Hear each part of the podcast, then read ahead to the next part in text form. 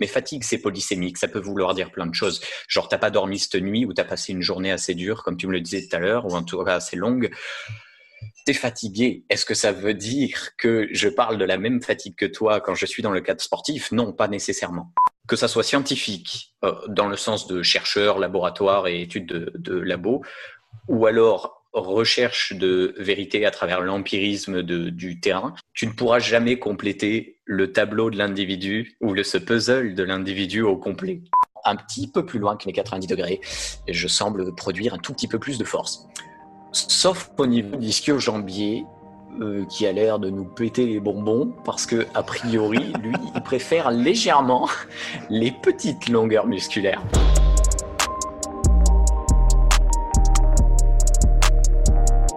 Ok Mathias, on est live, bienvenue sur le podcast. Merci beaucoup et merci à toi de m'avoir invité surtout. C'est un grand plaisir de te recevoir. J'ai eu euh, deux, trois requêtes euh, de la part de, mes abonnés pour te, recevoir sur le podcast. Donc c'est chouette d'enfin pouvoir échanger avec toi. Pour ceux et celles qui ne te connaissent pas encore, est-ce que tu peux te présenter s'il te plaît? Oui, bien sûr. Donc je m'appelle Mathias Soulol, j'ai actuellement 26 ans et euh, ou je vais les avoir plutôt. Et je sors d'un master STAPS euh, à Toulouse. Donc j'ai fait entraînement sportif à Toulouse. Ah, donc j'ai obtenu d'abord une licence à Dijon, entraînement sportif. Donc en parallèle, je faisais le diplôme universitaire de, euh, du centre d'expertise de la performance de Gilles Cometti. Mmh. Et, euh, et, ensuite, je me suis dirigé à Toulouse pour le master. Et j'ai un parcours un peu particulier. J'ai pas fait stricto sensus de la prépa physique en master j'ai essentiellement fait de la recherche.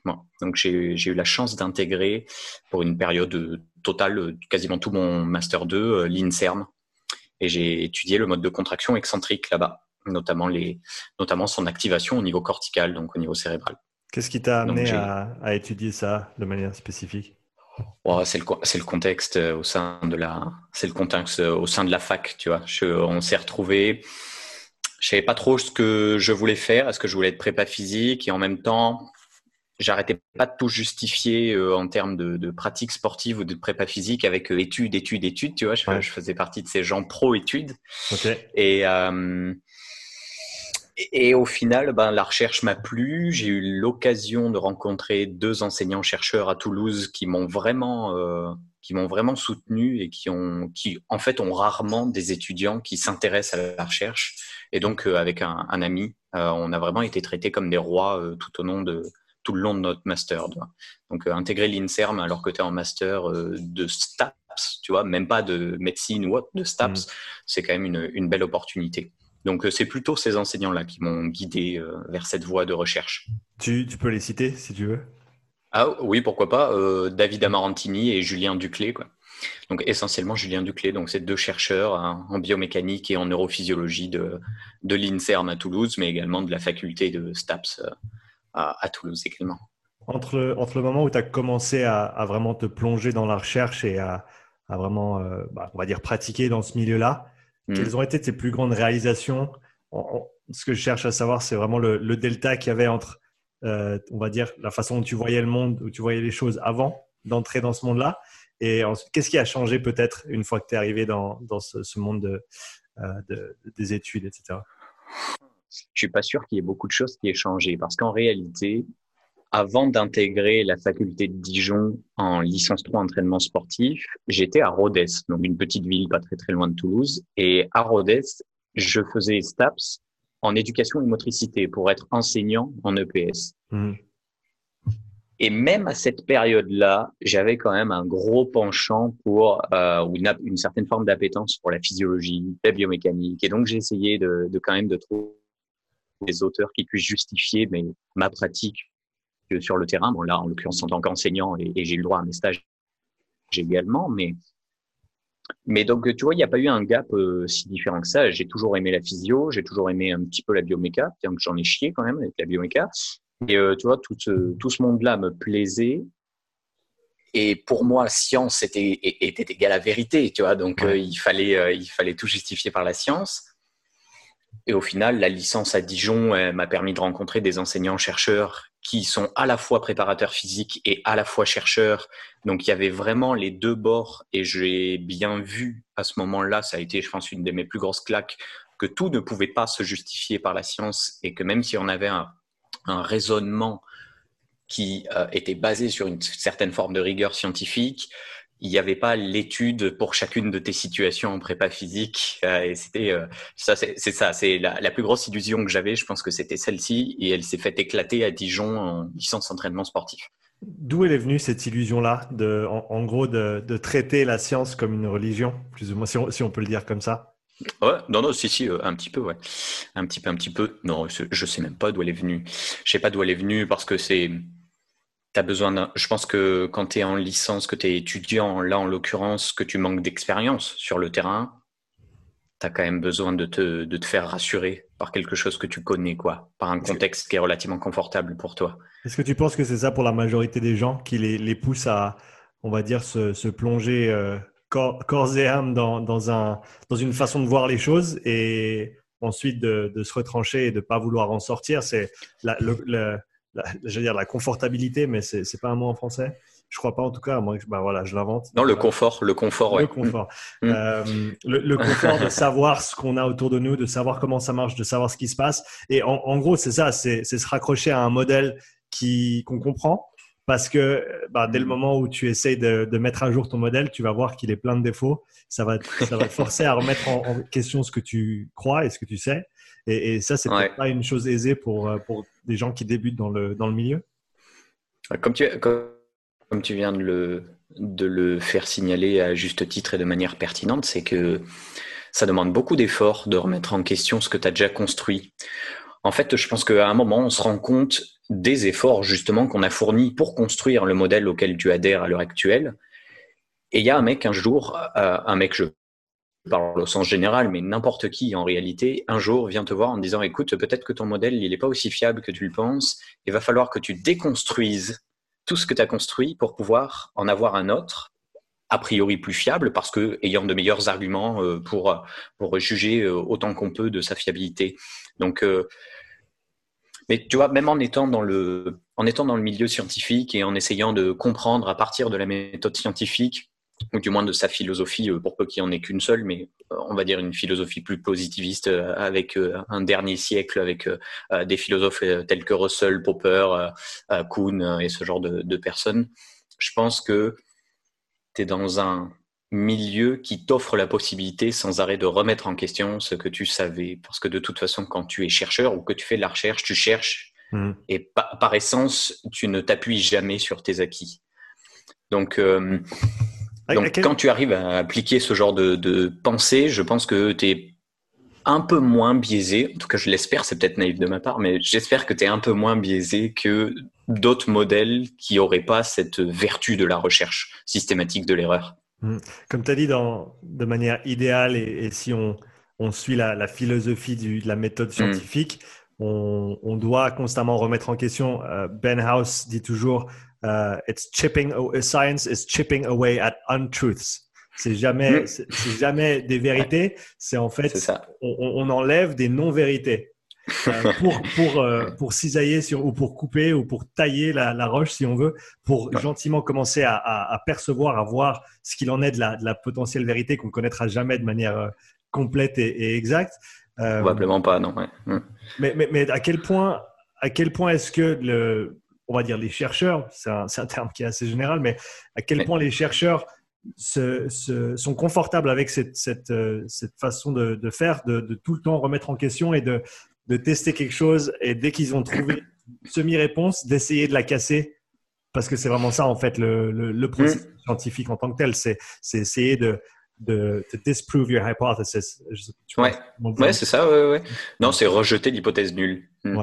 c'est comme ça qu'on le traduit. Mais euh, mince, je, je, perds son nom, Quentin, de, que tu as fait venir dans, dans le podcast et que j'ai hmm. écouté euh, du coup il y, a, il y a deux trois jours, en parle très bien. Tu, tu pars d'une hypothèse et tu cherches à la rejeter à partir d'une analyse statistique et, et d'un modèle de, ou un design expérimental donc c'est ça qu'on cherche à faire. À quel point les chercheurs sont à l'aise avec ce point-là? Bah, A priori, ils ont tous adopté, en tout cas dans les sciences interventionnelles ou dans les sciences biologiques, physiologiques et autres, parce que en, en physique, je sais pas comment ça marche, ni en mathématiques, tu vois. Mm. Donc je suis très loin de ces milieux, donc je vais pas parler pour eux. Mais dans le cadre sportif, nutritionnel et biomédical, c'est quand même ce modèle d'hypothèse nulle que l'on doit rejeter, mhm. que l'on a de manière quasiment universelle adopté. Ça ne veut pas dire que tout le monde fait des protocoles rigoureux, mais ça veut dire qu'au moins dans la philosophie de rejet d'une hypothèse nulle, on l'a adopté. Donc il me semble que les chercheurs sont assez à l'aise avec, euh, avec ce point-là. Ça ne veut pas dire qu'ils formulent bien leurs hypothèses, mais ils essaient au moins de le faire un minimum. Est-ce qu'il y a encore des, factions ou des, groupes, on va dire, qui, qui s'accrochent à, à certaines choses qui, qui ont peut-être été démontrées comme étant fausses au cours du temps et avec les nouvelles recherches qui sont, euh, ou les nouvelles études qui sont sorties récemment et qui, qui, qui, durent un petit peu trop longtemps à, ton goût Ah, euh, tu, me demandes de citer un sujet en particulier ou est-ce que tu, tu, veux que je discute de manière plus générale euh, de ce concept-là? Parce qu'en réalité, on pourrait le voir de plusieurs manières. C'est une question assez large. On peut faire les deux. Ok, bah, très rapidement sur le général et puis ensuite j'essaierai de trouver un exemple du mieux que je peux. Mais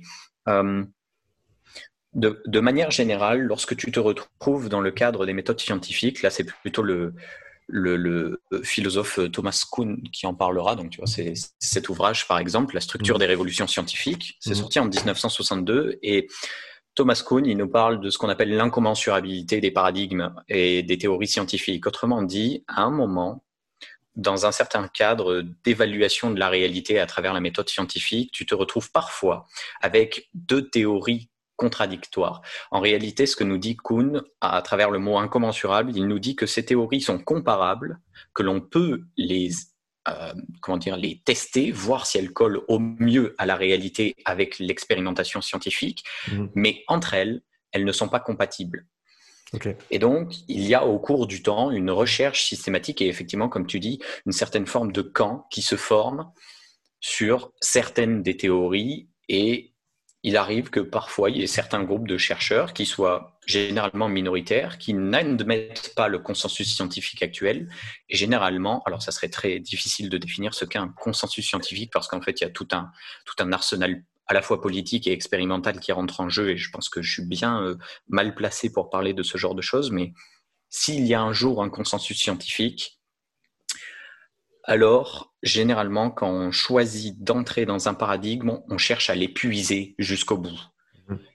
Tant qu'il n'est pas épuisé, il n'apparaît pas rationnel de vouloir changer de paradigme pour aucune raison apparente, si ce n'est que d'autres individus ont proposé une autre théorie. Donc, tu rentres dans une théorie, tu cherches à la démonter et donc à tester les hypothèses nulles au fur et à mesure que tu avances dans la compréhension de cette approximation-là de la réalité. Mhm. Et si un jour elle échoue, alors il est temps peut-être de visiter une autre théorie et de voir si elle va plus loin ou si elle permet déjà d'expliquer ce qu'on avait déjà expliqué avec l'autre théorie. Tu vois, c'est un peu ça. Donc de manière mmh. générale, oui, il existe encore des réticents au consensus scientifique ou à une certaine forme de paradigme, à tort ou à raison, mais ça c'est l'expérience et le, temps qui nous le dira. C'est pour ça que la recherche est toujours euh, particulièrement longue. Euh, et si je dois donner un exemple précis ah, j'en ai bien un en tête, mais ça fait pas partie en stricto sensus du domaine du sport. Et en réalité euh, j'ai bien peur de faire un gros plagiat du, de la pensée de cerveau musclé donc d'Antoine que tu as déjà interrogé là-dessus. C'est sur la posture quoi. Ouais, ouais. Il, y a, encore un groupe de chercheurs euh, dont, je tairai le nom. Je, ne souhaite pas en parler plus que ça mais qui insistent euh, très lourdement. Alors pas dans le cadre sportif et des performances parce que je reconnais que le lien entre performance et posture est déjà un petit peu plus discutable, mais dans le cadre des douleurs, en revanche, mmh. ah, le modèle, le modèle de, de, la posture comme cause de la douleur a largement été testé, et même si toutes les études ne sont pas d'une extrême qualité, je le reconnais, il y a quand même quelque chose qui semble s'en dégager. Euh, et la réponse, c'est que ça n'a pas l'air d'avoir un lien très fort, voire quasiment une absence de lien chez, mm. chez une grande partie des, de la littérature. Quoi. Mais tu as encore des réticents euh, parce, que, parce que, je sais pas, parce que ça leur offre probablement un, euh, un modèle d'explication euh, de certaines douleurs qui est facile. Il dit, bah, il est décalé, c'est donc qu'il a mal, tu vois. Donc ça peut, ça peut être simple. Je, je, je grossis un peu mm. les traits de, de leur position, mais ou alors bon, là c'est un petit peu une accusation de ma part, ou alors il y a du lucratif derrière. et ça serait con de, de changer d'avis et de plus se faire cet argent euh, avec ce genre de discours. Ouais, peut-être une, justification pour le travail qu'on fait ou la façon dont on pratique ou certains, ouais. certains, certaines méthodes qu'on utilise qui sont peut-être très particulières ou différentes de, de ce que le consensus euh, sportif utiliserait. Si, si, on, si on revient maintenant dans le temps, quels sont les plus grands changements de paradigme dont tu as connaissance dans, le, dans ce qui est de la science du sport dans ces, je sais pas, 10, 20 dernières années? Euh, hein. alors je suis, je suis assez mauvais là-dedans parce que historiquement j'ai toujours des gros problèmes à retenir les infos. J'en ai un qui m'a bien plu et que j'avais avant de toute façon, c'est celui de l'acide lactique et du lactate. Ça, je pense que je pense que comme euh, je pense que ça fait vraiment comme cause de l'acidose euh, métabolique et euh, et comme euh, vraiment comme acidifiant, tu vois, de l'organisme. L'acide lactique, il a la peau dure. Hmm. donc, à titre d'info, pour ceux qui nous écouteraient qui ne le sauraient pas, ben, on ne produit pas d'acide lactique dans le muscle. On a l'air de produire des lactates. Et l'acidification ou l'acidose métabolique est mis sous réserve très probablement de du lien entre NADH et NADH+, tu vois, et c'est la mhm. libération du proton. En tout cas, c'est Robert en 2004 euh, dans le Journal of Applied Physiology qui nous en parle, donc c'est une revue là-dessus. Et puis il y en a d'autres, il y a la shuttle théorie de, de, Brooks, euh, bon bref, il y en a à mm. côté. Donc ça c'est vrai que c'est un changement de paradigme relativement fort dans les sciences du sport, où on arrête d'accuser l'acide lactique comme étant euh, le mot, l'origine de tous les mots dans le cadre sportif, tu vois. Le grand méchant, ouais. C'est ça, le grand méchant. Je parlerai pas, j'ai un autre exemple en tête, mais je parlerai pas de changement de paradigme au sens strict. Euh, j'ai bien en tête euh, celui de la fatigue neuromusculaire, mhm. où on est passé d'un vieux modèle, ou en tout cas vieux modèle, le premier, les, premières, euh, les premiers instants d'étude de la fatigue neuromusculaire a essentiellement été porté sur les cellules musculaires de manière isolée. Euh, je pense notamment aux travaux d'une de, dame qui s'appelle Brenda Biglan-Ricci et qui a largement fait avancer les connaissances dans le, terme, dans, le, dans le thème, dans ce gros thème de la fatigue neuromusculaire et des causes de l'arrêt de l'effort vu que c'est un, un, de tes sujets de prédilection, mm. est-ce que tu pourrais tout d'abord définir fatigue neuromusculaire Qu'est-ce que ça veut dire Qu'est-ce qu'on veut dire par là Et ensuite, peut-être parler de cet ancien paradigme et de maintenant mm. où on en est en termes de, de, connaissances euh, de par la recherche qui a, qui a, pu être faite. Ouais, alors c'est un très vaste sujet, donc je vais essayer d'être rapide et concis, euh, parce qu'effectivement j'en ai fait une formation assez longue, donc je pourrais pas la résumer le, en, en même pas une heure, mais l'idée c'est la taxonomie, je pense que la plus adaptée à l'heure actuelle, en tout cas dans le cadre de la musculation, euh, c'est celle que proposaient Roger Enoka et Jacques Duchaton en 2016. Ces messieurs, ils partent du principe d'un grand mot qui veut dire fatigue. Mais fatigue, c'est polysémique, ça peut vouloir dire plein de choses. Genre, t'as pas dormi cette nuit ou t'as passé une journée assez dure, comme tu me le disais tout à l'heure, ou tout cas assez longue. T'es fatigué. Est-ce que ça veut dire que je parle de la même fatigue que toi quand je suis dans le cadre sportif? Non, pas nécessairement. Donc, dans ce mot polysémique de fatigue, il y a pour Roger Enoka et Jacques Duchâteau, deux choses à distinguer. La fatigabilité des performances, celle que je peux mesurer de manière généralement objective, mm. et la fatigabilité perçue par l'individu. Dans cette fatigabilité des performances, je peux à nouveau faire une sous-catégorie qui est soit l'activation musculaire, et là on parlera plutôt du système nerveux central, donc d'origine centrale en termes de fatigue. Hmm. Pour être un peu plus précis, ça veut dire en amont de la jonction neuromusculaire. Donc, au niveau du nerf, j'ai mon axone qui débarque au niveau de mon muscle. Ça fait une synapse neuromusculaire, donc entre le neurone et le muscle, et entre les deux, tout un tas de, de réactions, notamment avec le neurotransmetteur qu'on appellera acétylcholine. Et donc, avant cette jonction neuromusculaire, c'est plutôt d'origine centrale, et en aval de la jonction neuromusculaire, donc après, on considérera que ça sera périphérique. Et donc ça, c'est les deux sous-composants de la fatigabilité des performances. Mmh. En fatigue neuromusculaire, on étudie soit le central, soit le périphérique, soit les deux en même temps. Donc avec tout un tas de méthodes. Euh, je sais pas si tu veux que je les décrive, mais euh, ça, ça, ferait un... Ouais, ok. Euh, lorsque vous êtes devant une publication scientifique, vous pouvez regarder plusieurs choses, mais généralement, pour quantifier le central au sens général du terme, avec notamment une activation des unités motrices, vous pouvez soit regarder de l'électromyographie de préférence normalisée, par une, par une donnée. Généralement, on préfère normaliser par une caractéristique périphérique que l'on appelle l'onde musculaire, qui est censée euh, euh, caractériser l'ensemble des de la propagation du potentiel d'action le long de la membrane du muscle, donc le long du sarcolème. Mmh. Donc ça, généralement, c'est ça. Si l'EMG, donc l'électromyographie, est normalisée par l'onde M, vous avez à ce jour, et en tout cas selon les spécialistes, euh, notamment je pense à Dario Farina, la meilleure manière d'estimer la part centrale dans la fatigue. Sinon, vous avez toujours le niveau d'activation volontaire. La plupart du temps, ce qu'on fait, donc c'est noter soit VAL pour Voluntary Activation Level ou euh, CAR, Central euh, Activation Ratio. Donc, c'est différentes méthodes de calcul. Tout le monde n'est pas d'accord, mais a priori, VAL, c'est mieux que CAR. Voilà, je, fais simple. Donc ça, c'est pour le central, pour le périphérique. La plupart du temps, on prend le muscle, on lui balance une secousse électrique, donc une stimulation électrique, et en général, lorsqu'on cherche à faire ça, on recrute l'ensemble des unités motrices, ça produit une certaine quantité de force, et si cette quantité de force diminue, on suppose que les mécanismes sous-jacents, c'est plutôt lié à un phénomène calcique. Soit le calcium n'a pas été euh, libéré correctement, soit au contraire, il n'a pas été recapturé correctement par le, réticulum sarcoplasmique. Mmh. Donc c'est ça l'idée. Donc ça, ça caractérise l'ensemble de la fatigabilité des performances.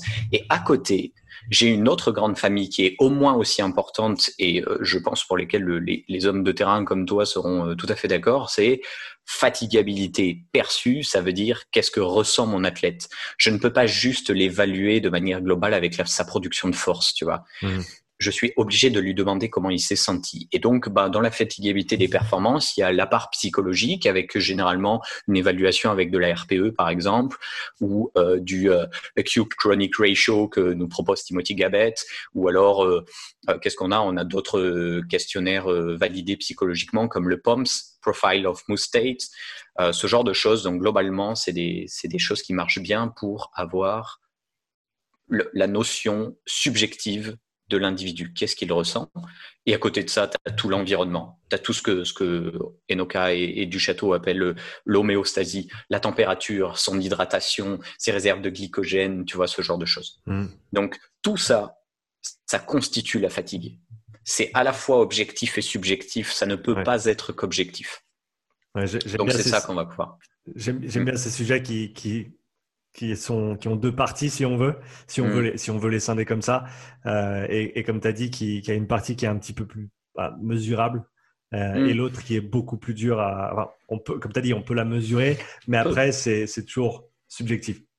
Ouais, c'est subjectif. Euh, ça ne veut pas dire que l'individu ment, ça ne veut pas dire qu'il s'est faussé, mais attention, il peut y avoir une certaine forme de variabilité même jour par jour, tu vois. Mm. Donc le truc, c'est que pour peu que le mec ait mal dormi ou qu'il soit frustré parce que son quotidien est frustrant pour quelque raison que ce soit, sa RPE va exploser, alors que tu lui as promis le même effort, tu vois, tu lui as pas fait faire autre chose. Donc, à ne pas négliger, ça serait une erreur fondamentale, je pense, mais à ne pas euh, surévaluer ou surestimer, je pense, comme euh, je le vois de temps en temps.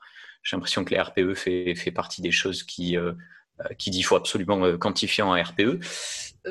Oui, à condition de savoir l'interpréter et de prendre le reste du contexte. Parce que sinon, seul, ça ne veut pas dire grand-chose. quoi. Si ce n'est que ton mec est fatigué ou qu'il perçoit l'effort assez, assez fort. Quoi.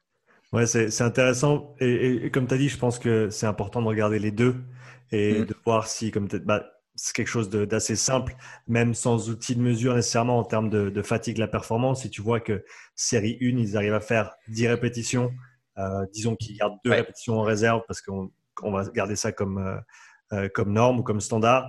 Euh, série numéro 2, ils, ils arrivent à en faire que 8 avec toujours 2 en réserve. Et si ça descend comme ça, ben là, on voit la, fatigue qui viendrait mm. donc potentiellement soit au niveau, au niveau, central, soit au niveau périphérique. Et après, très probablement les deux. c'est rarement, c'est rarement que l'un ou l'autre. C'est même quasiment jamais que l'un ou l'autre. Donc que ça soit dans la muscu ou dans le sport d'endurance, il y a très certainement les deux implications. Quoi comme, comme tu l'as bien, euh, je, te, je, te, remercie de l'avoir euh, relevé parce que je pense qu'on on scinde trop facilement ces choses-là alors qu'elles vont de pair et on, on ne, elles travaillent ensemble. C'est un système, c'est un système complexe certes. c'est ça. c'est ça. Voilà, un système de un, ouais, un système de systèmes complexes, mais ça marche mm. tout ensemble. Il y, a, il y, a, tout qui se parle mm. au niveau cellulaire, au niveau mécanique. Il y, a, énormément de choses qui se passent, donc on, ne peut pas dissocier les deux. et pour revenir au, point initial, donc, mais on a quand même la, la partie humaine à gérer on peut pas juste regarder les chiffres. Et donc, quand on travaille avec un client, avec un athlète, on se doit d'aussi savoir ce qui est ressenti au niveau de, la personne. Euh, et, comme tu as dit, prendre les deux ensemble, ça nous permet d'avoir, on va dire, la, vue d'ensemble la plus. C'est ça. Potentiellement la plus juste euh, possible. Mais tu sais, j'ai l'habitude, là c'est une référence que je fais avec euh, un, livre de Michel Dufour qui a travaillé sur la planification, ou qui avait produit un livre sur la planification, et euh, la couverture de son livre c'est un puzzle. Et j'ai tendance à voir la, préparation physique comme un puzzle. C'est, tu ne pourras, à mon avis, que ça soit scientifique, euh, dans le sens de chercheur, laboratoire et études de, de labo, ou alors recherche de vérité à travers l'empirisme du terrain, tu ne pourras jamais compléter le tableau de l'individu ou le, ce puzzle de l'individu au complet. Ça me semble être une illusion auquel certains font référence, mais je pense que c'est complètement illusoire. Par contre, en te garantissant d'une part l'évaluation subjective et l'évaluation objective, tu fais en sorte d'avoir dans ton camp le maximum de pièces disponibles pour avoir le tableau le plus réaliste de l'individu. je veux dire, tu vis pas avec lui, tu manges pas avec lui, tu couches pas avec lui, donc tu sauras jamais ce qu'il en est réellement. Par contre, tu peux faire en sorte que dans le cadre de la préparation physique et du sport, avoir le maximum de pièces pour au mieux juger de son avancée, au mieux prévoir et anticiper quels seront ses futurs progrès, quels sont, quel est son potentiel et ainsi de suite. J'adore le fait que tu apportes le, t'apportes l'idée du puzzle. Ça fait, je pense, deux, trois semaines maintenant. Ça m'est venu en en, en parlant avec, je me rappelle plus qui, mais en, gros, et, on va dire en ordre de magnitude ou deux plus, plus haut que l'individu et le, puzzle au niveau de l'individu, mais le puzzle au niveau des, connaissances qu'on peut acquérir au cours du temps et de, du modèle qu'on peut se former du, du monde et de, mm. de, ce qu'il en est vraiment. On comme tu as dit, on n'aura jamais le puzzle complet. Il y a trop de pièces, il n'y a pas assez de temps. Ouais et il y a encore trop de pièces qui n'existent même pas encore. Euh, par contre, on a notre partie du puzzle qu'on a pu construire jusque-là. Il y a toujours des pièces flottantes dans le sens où on voit des choses, on voit des concepts, des méthodes, des pratiques qu'on ne comprend pas encore. Et c'est mm. peut-être simplement qu'on n'a pas les pièces qui nous permettent de joindre, euh, pas encore les pièces qui nous permettent de joindre notre modèle à cette, euh, à cette idée qui, qui est un petit peu plus loin, qui est peut-être pas très loin de la nôtre, mais on n'a simplement pas le pont et les pièces entre deux qui nous permettent de, de la ramener et de la raccrocher à, tout ça. si, ça, si, ça peut, si ça peut te rassurer ou rassurer d'autres, euh, même la méthode scientifique qui est a priori la meilleure façon d'aborder le monde, euh, en tout cas de la manière euh, de l'approximer, il me semble la plus pertinente et la plus rigoureuse, même eux l'ont pas, quoi. Tu, et, tu ne pourras tu pourras jamais avoir, euh, je veux dire, même questionner juste la notion de vérité et, la notion de réalité, ça demande déjà euh, de partir avec des pièces manquantes, tu vois. Donc, euh, mais bon, c'est pas grave. C'est pour ça qu'on cherche et c'est pour ça qu'on aime ce qu'on fait. C'est aussi une manière de, de rendre un petit peu excitant notre quotidien de, de chercheur, que ça soit sur le terrain ou que ça soit de la performance, que ça soit d'un mécanisme physio, qu'importe, on mmh. est tous dans le même panier, quoi. Là-dessus, je pense. Ouais pour revenir sur la, fatigue neuromusculaire, est-ce que tu peux parler du, maintenant du processus, peut-être de l'évolution de la pensée autour de la, des, causes de la fatigue neuromusculaire au cours du temps? Ouais. Alors, à l'initial, effectivement, dans les années 70-80, Brenda Biglan-Ritchie, elle a une tendance à évaluer d'abord ce qu'est la fatigue. D'autres l'avaient fait un petit peu avant, mais c'est vraiment une pionnière dans, ce, dans les méthodes dont on a d'aborder la fatigue au sein d'une cellule musculaire. Mm. Et comme je viens de le dire, elle le fait in vitro, c'est-à-dire qu'elle isole soit le muscle, soit sur le modèle animal, soit une cellule, et elle étudie son comportement à force de répéter des stimulations électriques ou alors de faire baigner des cellules dans un bain de calcium ou autre, tu vois, d'autres méthodes, qu'importe. Mmh. Euh, à mon avis, le changement progressif qui s'est mis en place est déjà d'accepter qu'une cellule n'est pas l'individu, et que dans ce cas-là, il y a un contexte plus général qui se met en place, tu vois, dans le cadre des raisons de l'arrêt de l'effort, bah, je renvoie à ce à quoi tu renvoies toi également. Je pense que les travaux d'Evan Paycon, euh, pour le coup, ils sont, en tout cas au niveau individuel, euh, assez parlants. Ils parlent de, de seuil critique en termes de travail ou de puissance, ça dépend comment on fait le calcul. Mmh. Il parle de respiration, là où avant on n'en parlait absolument pas. On parle on parlait pas de cette notion de, système respiratoire et aujourd'hui dans les théories de limites sensorielles ça rentre en jeu enfin mon dieu tu, vois c'est ça vaut peut-être pas pour tous les sports mais il n'empêche que dans des sports comme le CrossFit comme euh, les sports d'endurance de moyenne et de longue distance ne pas parler de respiration ça je comprends pas comment ça a pu échapper euh, à un certain nombre d'individus euh, au cours du temps. Donc la transition, elle s'est faite d'abord du modèle cellulaire pour arriver sur du plus général en testant un muscle, au moins mm. autour d'une seule articulation, mais au moins un muscle, puis ensuite sur des productions de force plus générales avec le corps en entier sur des exos polyarticulaires. Et puis, même si c'était proposé avant, mais jamais réellement évalué dans les études, on passe sur un modèle où on évalue le subjectif en plus de l'objectif, où le mm. subjectif a enfin un sens et une place dans l'évaluation de la fatigue neuromusculaire et pas seulement la notion physiologique objective avec des mesures de laboratoire, tu vois.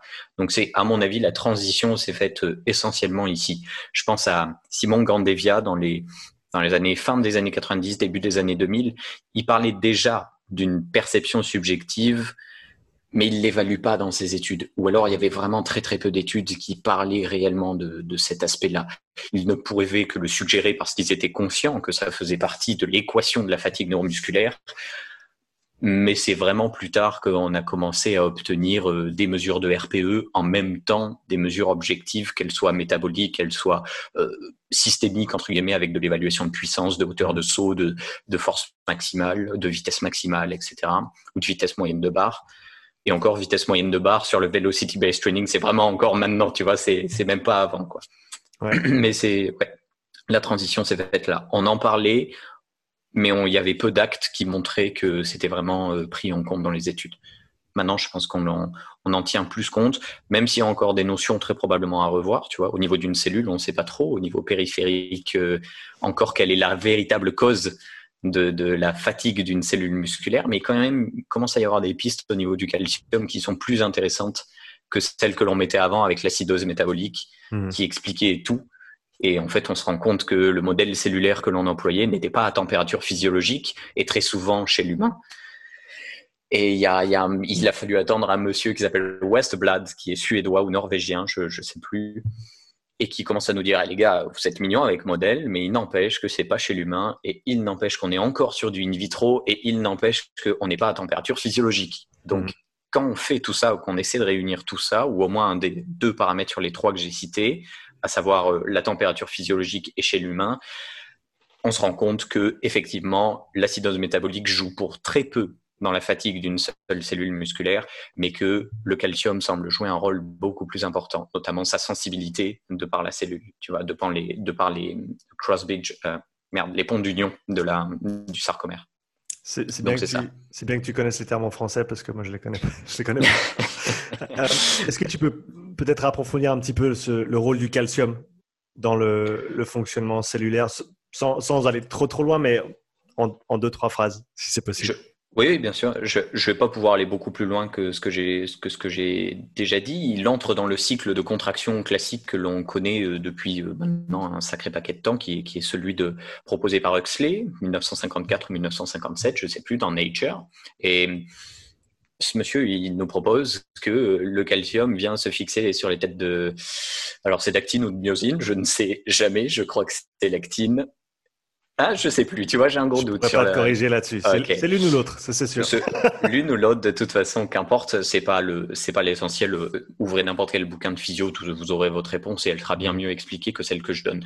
L'idée, c'est que pour que cela puisse se passer, il faut que un des organites ou un, des compartiments plutôt du muscle qui s'appelle le réticulum sarcoplasmique libère ce calcium.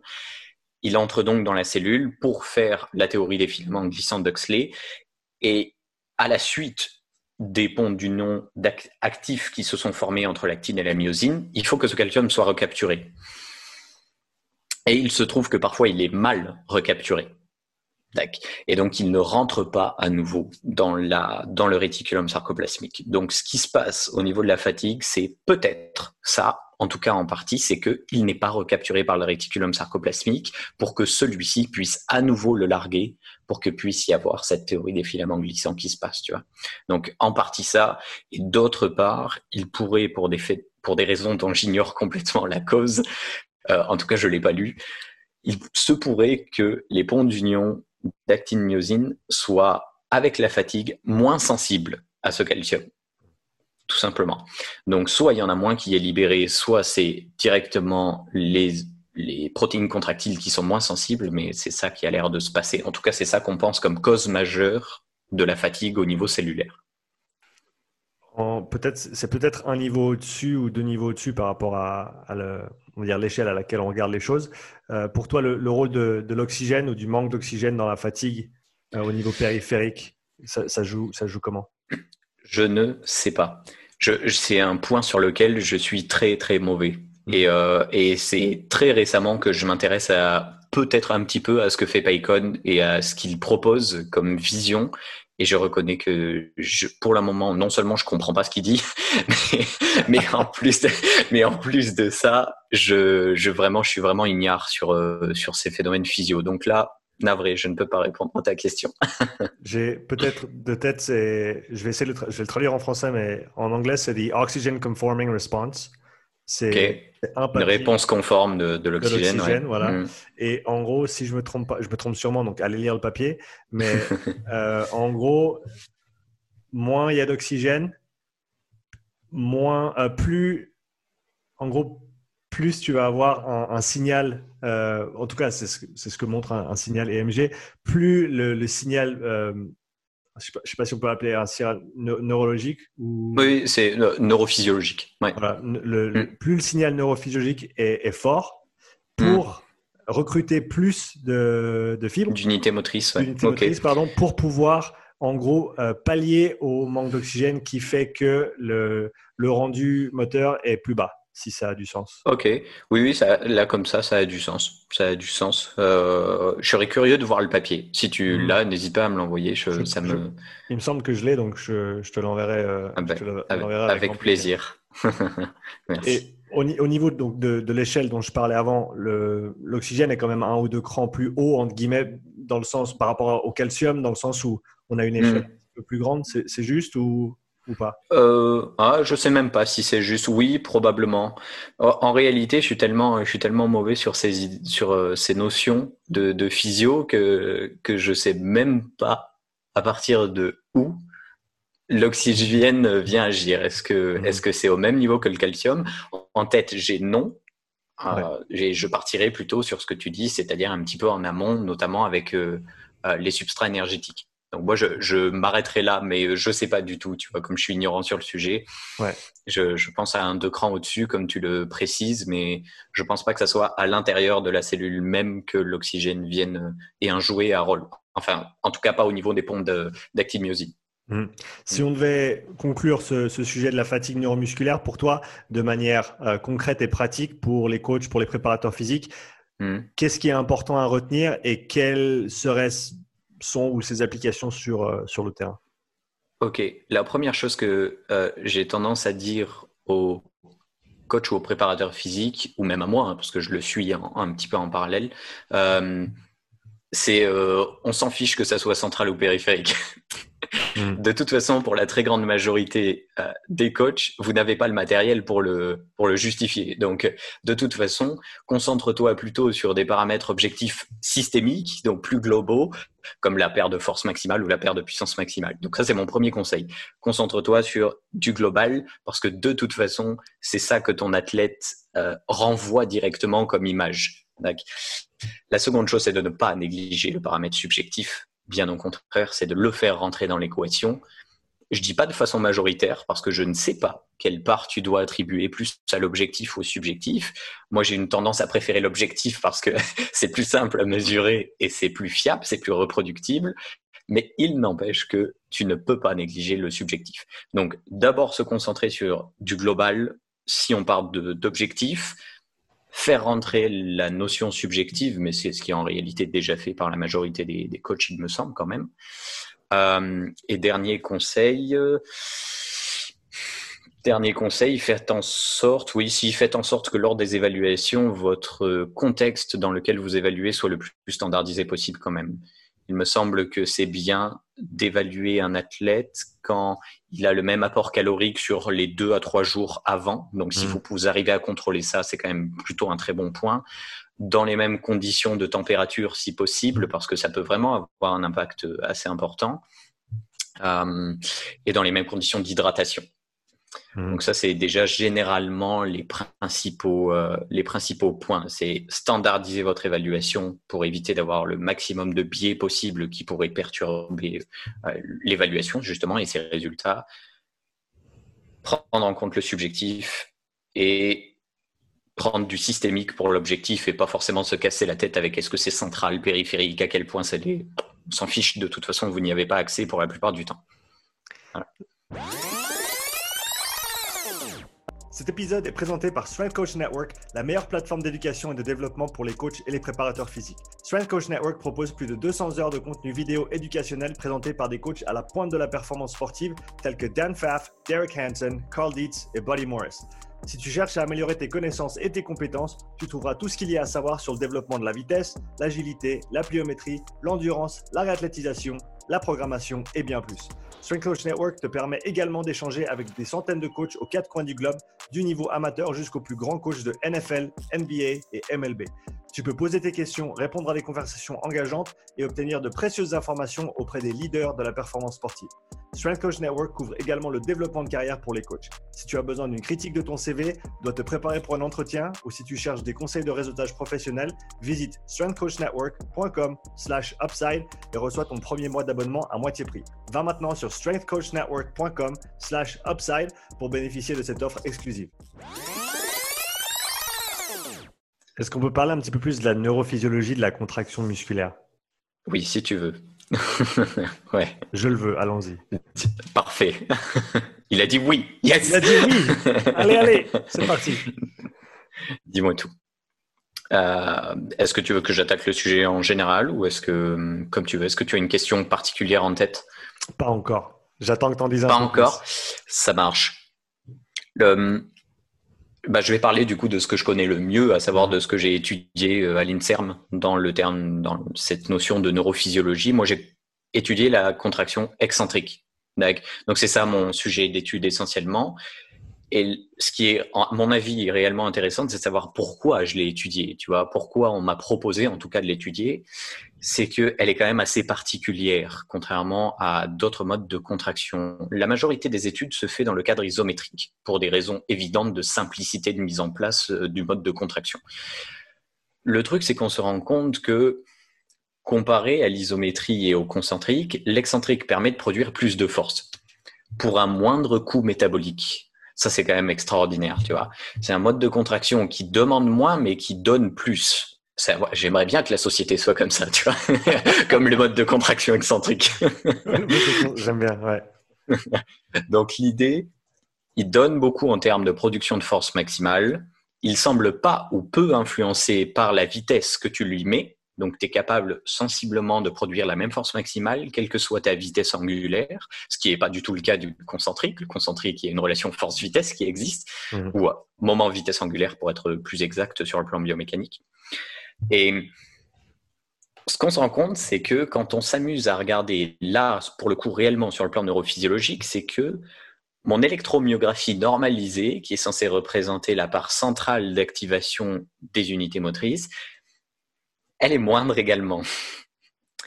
Et tu fais, ah merde, et ça vient d'où? Et donc, du coup, il y a un paquet de chercheurs qui se sont interrogés sur le, sur le sujet et qui semblent mettre en avant qu'au niveau de la moelle épinière, au niveau du motoneurone alpha dans la moelle épinière, donc on appelle ça le rang spinal, tout le compartiment spinal, eh bien, l'excitabilité est moindre.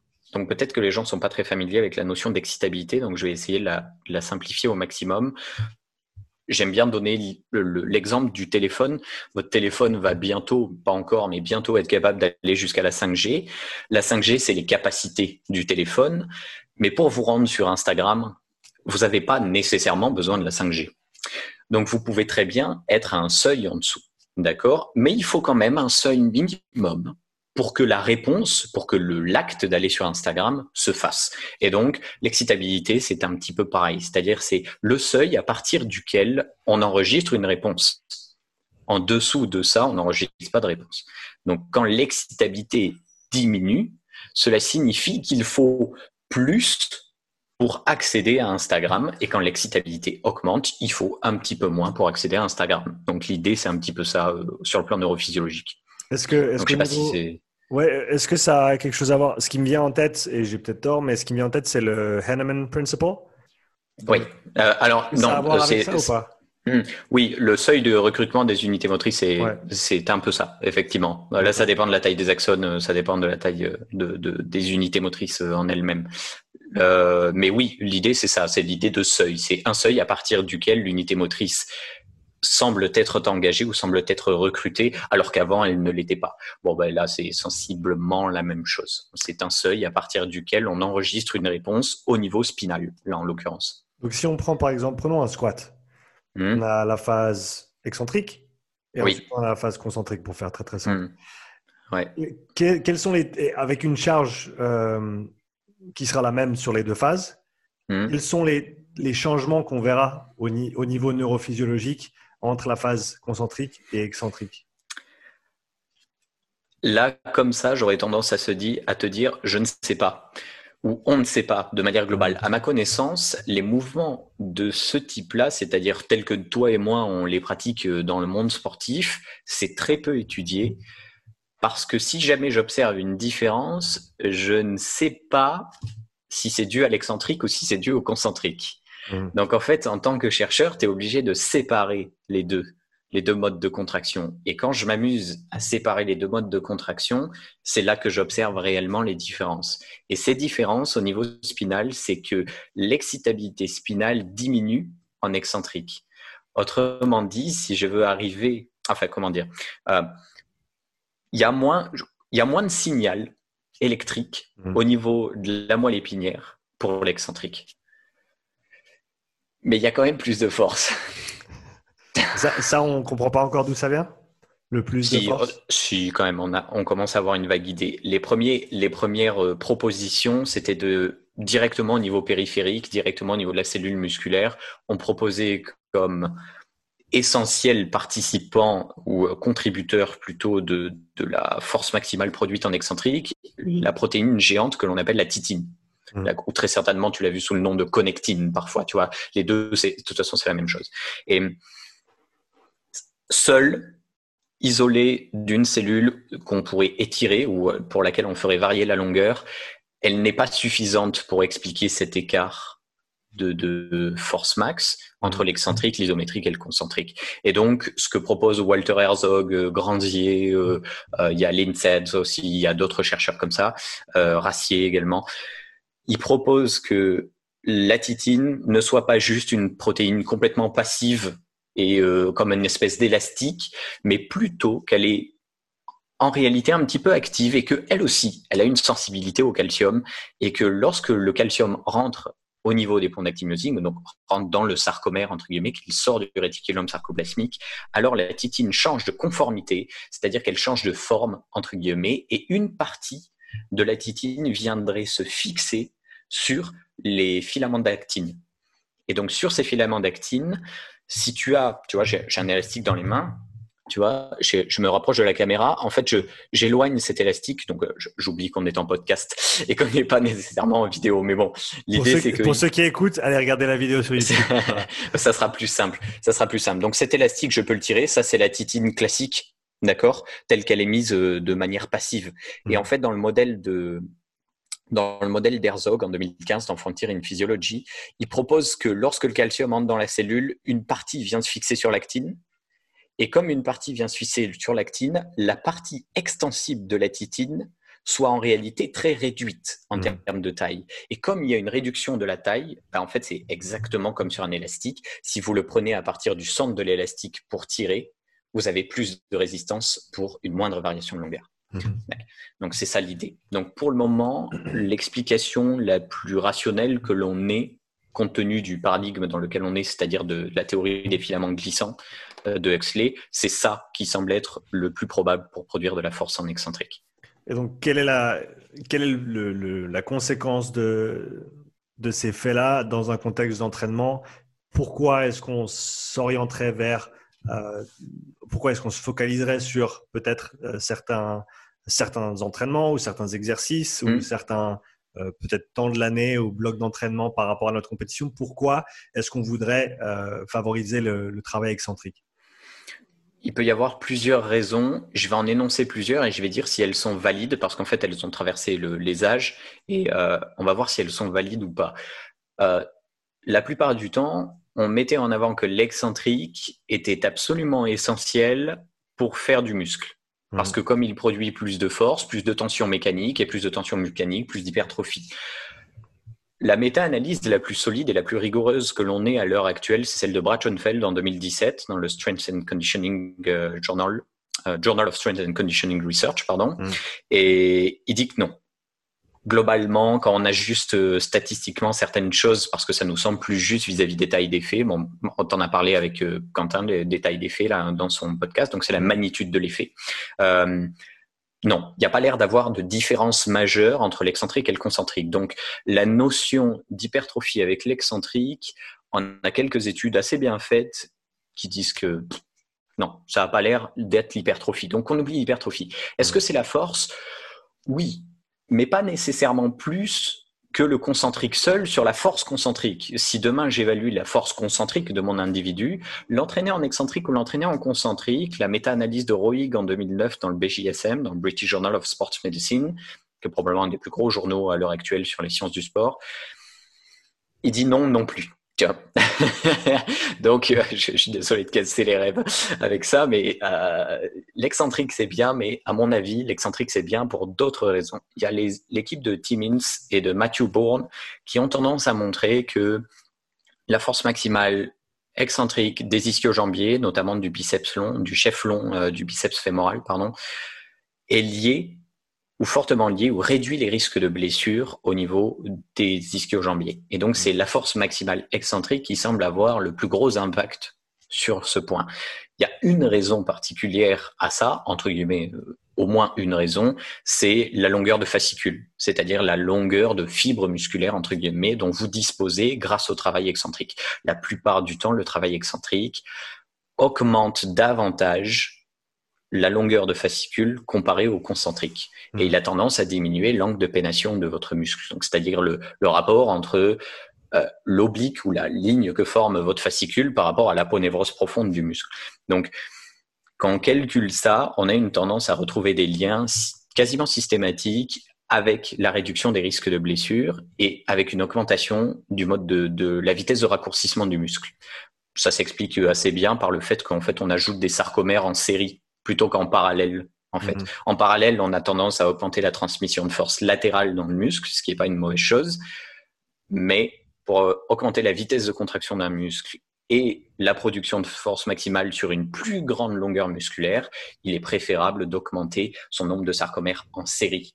Et donc l'excentrique apparemment permet de faire ça. En tout cas, c'est les résultats que l'on trouve le, généralement dans la littérature. Quel, était le, le mode d'entraînement excentrique? Est-ce que c'était du lent lourd? Est-ce que c'était. Parce qu'il y, a beaucoup. On, revient au principe de, de, spécificité, c'est un mot en français? Oui, c'est ça. On, revient mm. à ce principe-là. Et comme tu disais avant, s'entraîner en excentrique, c'est bien pour l'excentrique. Et c'est bien pour le concentrique. Donc, encore une fois, on a le, cet effet de. il faut être spécifique à ce qu'on veut travailler. Donc, euh, ma question étant, par exemple, est-ce que des Romanian deadlifts ou des Nordic Curls, euh, ce genre d'exercice, euh, va avoir un transfert certain sur une, une, discipline comme le sprint, par exemple, qui, qui a quand même une, si on prend les euh, critères de correspondance dynamique de Verkhoshansky, c'est même pas la même planète en termes de en termes de, de la nature du mouvement en lui-même. On parle de vitesse angulaire, on parle si c'est le bon mot, on parle de temps de contact au sol, mm. on parle d'amplitude dans la si je ne me trompe pas, l'amplitude de mouvement dans laquelle la force est produite. Euh, mm. toutes ces choses-là sont, sont, euh, différentes, très différentes entre ces, trois exercices, et surtout entre les deux premiers et ensuite le troisième. Donc, qu'est-ce que, qu'est-ce que tu en fais de ça?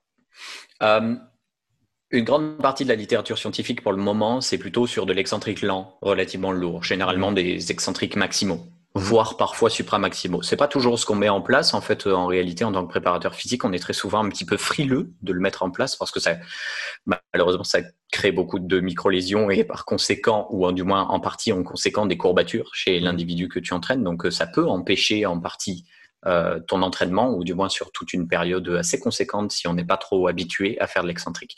Donc, ce qu'ont proposé certains, certains chercheurs, notamment l'équipe grecque de Grégory Bogdanis, c'est de voir s'il y avait les mêmes adaptations entre de l'excentrique rapide et de l'excentrique lent. Mmh. sur des charges qui sont relativement proches du maximal, c'est-à-dire entre 85 et 110% de l'ARM, tu vois, sur des, sur des plages comme ça, ce qui sont déjà des plages un petit peu plus réalistes euh, qu'on peut mettre en place, toi et moi, sur le terrain. Donc, eux, et ils ont l'air de reproduire les résultats, ça semble donner sensiblement les mêmes résultats que l'excentrique lourd et lent. Mm. C'est quand même un bon point. Ça veut dire que non seulement, comme tu l'as très bien souligné, on peut se rapprocher de la notion de spécificité, c'est-à-dire se rapprocher des vitesses angulaires qui sont euh, communes au sport, notamment sprint, effectivement, tu, fais bien d'y faire référence. Mais en plus de ça, euh, on n'est pas obligé de charger comme des gros mulets avec euh, malheureusement des mises en place qui sont très difficiles pour de l'excentrique max ou supramaximal. Si tu t'occupes de rugby, il me semble que tu t'occupes du rugby mmh. d'ailleurs, mmh. tu dois te retrouver avec des mecs qui soulèvent lourd, genre vraiment lourd. Et soit parce qu'ils sont très costauds, soit parce qu'on les a entraînés pendant un petit moment à faire de la force max. Pour mettre de l'excentrique supramaximal, non seulement le mec va pas être très rassuré, d'avoir ces charges-là sur le dos, mais en plus de ça, tu peux pas te permettre d'être 50 derrière le mec pour lui soulever la barre et faire de l'excentrique pur. Mmh. Donc ça me semble assez compromis. Donc avoir l'opportunité de faire de l'excentrique rapide qui semble sensiblement donner les mêmes résultats que l'excentrique lourd et long, ça me semble être quand même un très bon point en préparation physique. Comment est-ce que tu mettras ça en place de manière pratique? Quels exercices tu utiliserais pour, euh, pour ce, pour, pour travailler donc l'excentrique de manière mm. rapide bah, Là, tu, tu l'as cité tout à l'heure, il me semble que le Nordic hamstring est quand même un exercice euh, plutôt bénéfique sur ce point. Pour certains individus, c'est déjà du supramaximal, pour d'autres, c'est du maximal, et pour d'autres qui se sont entraînés euh, sur ce mouvement dont je fais partie, c'est du sous-max. Tu mm-hmm. vois Donc, on a toute cette gamme, mais la réalité, c'est que l'avantage du Nordic, c'est que je peux accrocher un élastique au-dessus d'une barre de traction, par exemple, et alléger mon pourcentage de poids de corps pour que cela devienne du sous-maximal et plus du supramaximal. Et en plus de ça, dans la littérature, il y a une grosse revue de littérature de Van Dyck en 2019 qui impliquait 800, 8400 athlètes de haut niveau. Tu vas vraiment entraîner et il y a quand même une réduction sur les modèles les plus fiables avec ajustement de certaines données, de certains facteurs confondants. Il y a quand même euh, une diminution de 40% des risques de blessures au niveau de l'ischio-jambier avec le Nordic hamstring. Mmh. Donc, à mon avis, exercice à ne surtout pas négliger, euh, mis dans un contexte plus global d'entraînement, bien entendu. Seul, il ne suffit pas, mais il n'empêche que mis dans un contexte de prévention, entre guillemets, des blessures au niveau de l'ischio-jambier, il semble quand même très très bien fonctionner. Moi, j'ai tendance à faire de l'unilatéral euh, classique. Tu montes à deux bras, tu et tu mm. retiens un bras, c'est con, mais ça fonctionne mm. super bien pour faire de l'excentrique. Je m'amuse à faire l'excentrique rapide sur le Romanian deadlift. Je soulève de manière tout à fait conventionnelle euh, sur du deadlift classique et je ne fais que le Romanian sur la phase excentrique. Mm. Donc c'est comme si je me laissais tomber en avant et au dernier moment je freine ma barre. Ça, par contre, les premières fois que je l'ai fait, je m'étais léger, j'en ai pleuré pendant, pendant assez longtemps, mais une fois que tu es habitué, tout, va bien. ouais, c'est ça. C'est autant il y a des, des bénéfices qui sont, d'après ce qu'on, d'après ce qui a pu être démontré jusqu'ici, qui sont euh, significatifs, mais on a aussi mm. le, fait qu'on qu'on va créer plus de, de, de et de courbatures qui, qui, peut, qui doit être quand même souligné parce que tu, tu disais le nordique est, est, pas il faut, faut pas, négliger, ouais. Faut pas négliger. Mm. Mais tu vois, en même temps, si c'est mal planifié, si tu t'envoies quelqu'un à faire des nordiques mm. euh, avec, des, avec, des, paramètres, on va dire, qui leur correspondent. À deux semaines de la compétition. ouais, ou, alors tout, bêtement, ça peut même être à 48 heures d'une séance de sprint. Si le mec, c'est la première fois qu'il fait des nordiques, même s'il est fait avec un élastique, mm. Euh, s'il a encore des grosses courbatures et puis qu'il va après essayer de sprinter mm. derrière, c'est là, où, là on peut avoir de la casse aussi de manière ouais, tout à fait. assez Alors, j'ai un conseil là-dessus. Euh, accepter d'avoir ce genre de désagrément, d'effet délétère, tout simplement parce qu'il y a une étude qui est tombée il n'y a pas très longtemps là, qui montrait que sur le travail excentrique classique maximal, il y a une adaptation qui se fait à la fois au niveau des douleurs subjectives, mais aussi à travers des paramètres objectifs de mesure de force maximale, par exemple, euh, sur certains muscles. Et au bout de sept semaines environ, il y a quasiment plus rien. Il y a quasiment plus de différence avec un travail concentrique classique. Mmh. Donc, effectivement, pendant sept semaines, il est probable que le travail excentrique régulier, deux à trois fois par semaine, soit un peu pénible pour tes sportifs. Mmh. Mais au bout de sept semaines, tu te retrouves sans différence, en, tout cas selon cette étude, pour le moment il n'y en a qu'une seule, donc euh, attention avec euh, les conclusions de une seule étude, mais celle-ci semble positive et semble quand même appuyer ce qu'on savait déjà sur l'excentrique, à savoir qu'il y a un effet protecteur qui se met en place au bout de quasiment dès la deuxième séance. Ça ne veut pas dire que tu n'as plus de courbature, mais ça veut dire que tu en as déjà un petit peu moins que ce qui a été euh, causé par ta première séance. Donc moi j'aurais tendance c'est-à-dire accepte. Accepte de faire mal. Loin, bien sûr, des échéances compétitives ou alors de séances d'entraînement ou de prépa physique très importantes. Mmh. Mais quand tu peux te le permettre, sur toute une période d'environ 10 semaines, accepte de faire un peu mal à tes sportifs pour que, à la suite, tu puisses planifier ce genre de choses sans trop t'inquiéter de, des effets délétères de l'excentrique. S'il y avait des choses que tu aimerais voir dans la recherche à venir sur le travail excentrique, vu que tu as, tu as, tu as beaucoup étudié euh, la question, qu'est-ce que tu aimerais voir? Qu'est-ce qui, qu'est-ce qui est encore à creuser? Qu'est-ce qui devrait être creusé? Qu'est-ce qui n'a pas encore été, mm. euh, on va dire, ouais, creusé? Sur, ouais, sur les adaptations, euh, j'aimerais voir de la part des chercheurs déjà des protocoles mieux faits euh, il faut arrêter avec. Euh, enfin, c'est pas qu'il faut arrêter. Il y a certaines situations où on est obligé, mais il n'empêche que je préférais voir dorénavant des études croisées randomisées plutôt que des études parallèles randomisées. Donc, c'est-à-dire qu'on fait des protocoles différents chez les mêmes individus et pas sur deux groupes différenciés. Déjà, on, on diminue la variabilité génétique. Et le problème, c'est que dans certaines notions subjectives, cette variabilité génétique, elle compte pour beaucoup. Mm. notamment sur les DOMS. Donc la sensibilité à la douleur, malheureusement, euh, d'un individu à un autre, euh, elle est tellement différente que elle veut plus rien dire si on compare des groupes parallèles. Ou en tout cas, elle veut, elle veut dire nettement moins de choses que si c'est sur le même individu. Donc ça, c'est une première chose. Et la seconde chose, j'aimerais, en tout cas dans le cadre de l'hypertrophie, j'aimerais que les chercheurs fassent plus d'efforts sur quantifier le volume d'entraînement ou le travail fait par l'individu. Souvent, on a des protocoles qui sont pas du tout identiques en termes de charge de travail, entre guillemets, de, volume d'entraînement, tout simplement parce que l'excentrique permet de soulever plus lourd. Je veux dire, si moi j'ai été capable de le faire en Master 1, ça, un chercheur est censé pouvoir y arriver euh, sans trop de difficultés. Donc j'aimerais voir ce genre de protocole un petit peu plus souvent, faire en sorte que lorsqu'on compare excentrique et concentrique, pour vraiment déterminer si c'est les effets de l'excentrique ou si c'est les effets de quelque chose de plus global ou de juste du concentrique, il faut que le travail soit identique. Si ton travail n'est pas identique, c'est difficilement comparable et tu ne sais pas si ce paramètre confondant est un, est un paramètre confondant majeur ou s'il est euh, ou s'il compte pas beaucoup dans l'équation. Mais en, en normalisant les choses, tu vas pouvoir te rendre compte si c'est vraiment un effet propre du mode de contraction. Quand tu parles de normaliser les choses, à quel, à quel niveau ça se fait? Est-ce que euh, est-ce que c'est au niveau des, des, répétitions par série? Est-ce que c'est est-ce qu'on peut par exemple mm. rajouter des séries euh, en concentrique pour arriver au même total euh, de, au même entraînement que l'excentrique? Comment, comment ça se fait en général? Ben, en supposant que tu fasses un, un, entraînement croisé randomisé sur un design d'études en croisé randomisé et que pour cet individu-là, je l'ai fait commencer par l'excentrique, j'ai quantifié son travail musculaire. Alors, je, peux le quantifier de multiples façons. Si tu veux le quantifier en volume, juste en tonnage, ça me va aussi. Hmm. Mais je trouve ça un peu moins précis que le travail musculaire, qui est le produit du moment de force de l'individu autour de l'articulation multiplié par la distance parcourue.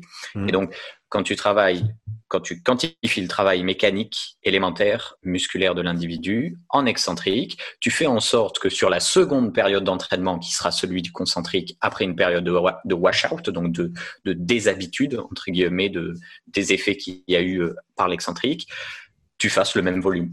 Hmm. Tu as fixé un travail total au cours des X semaines ou par séance, bah, tu fais en sorte d'avoir un nombre de répétitions plus important à la charge donnée en concentrique pour arriver à ce même volume. Donc ça, ça, peut être une solution. Je veux, euh, je veux passer sur le sujet des, relations de mécanique musculaire, euh, un sujet que tu as, mentionné, donc moment angle et moment vitesse angulaire. Hmm. Est-ce que tu peux déjà présenter le sujet? Nous dire ouais, bien sûr. quoi on parle et mm. puis ensuite on ira dans les, dans les détails un petit peu plus.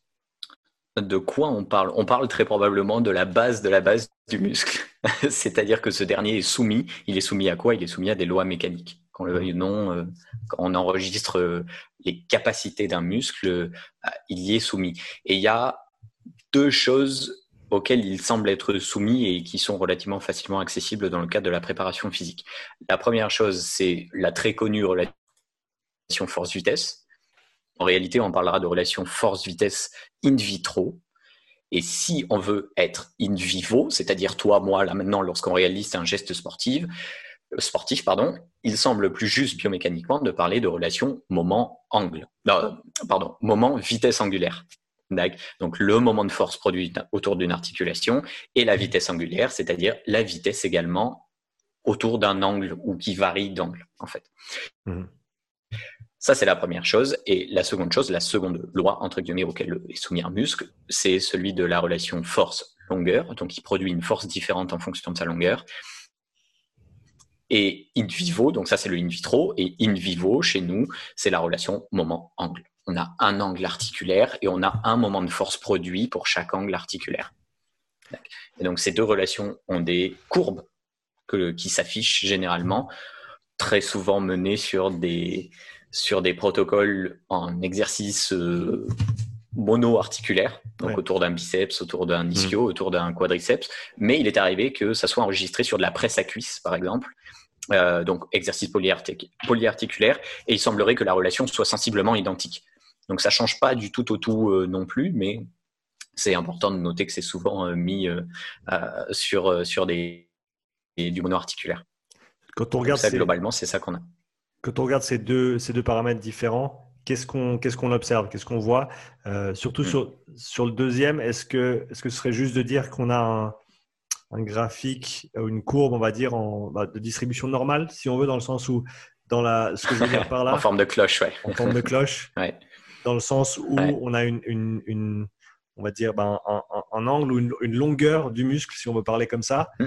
euh, oui. ou une, une plage de de niveau de, oui, de longueur musculaire qui soit optimale pour produire de la force. C'est ça. Et globalement, c'est ça que ça veut dire. Et est-ce que ça se trouve ouais. Est-ce que ça se trouve toujours au même endroit avec tous les muscles? Ah non, malheureusement, c'est un peu le problème. c'est un tout petit peu le problème. Si seulement c'était toujours pareil, ça aurait été simple, mais non.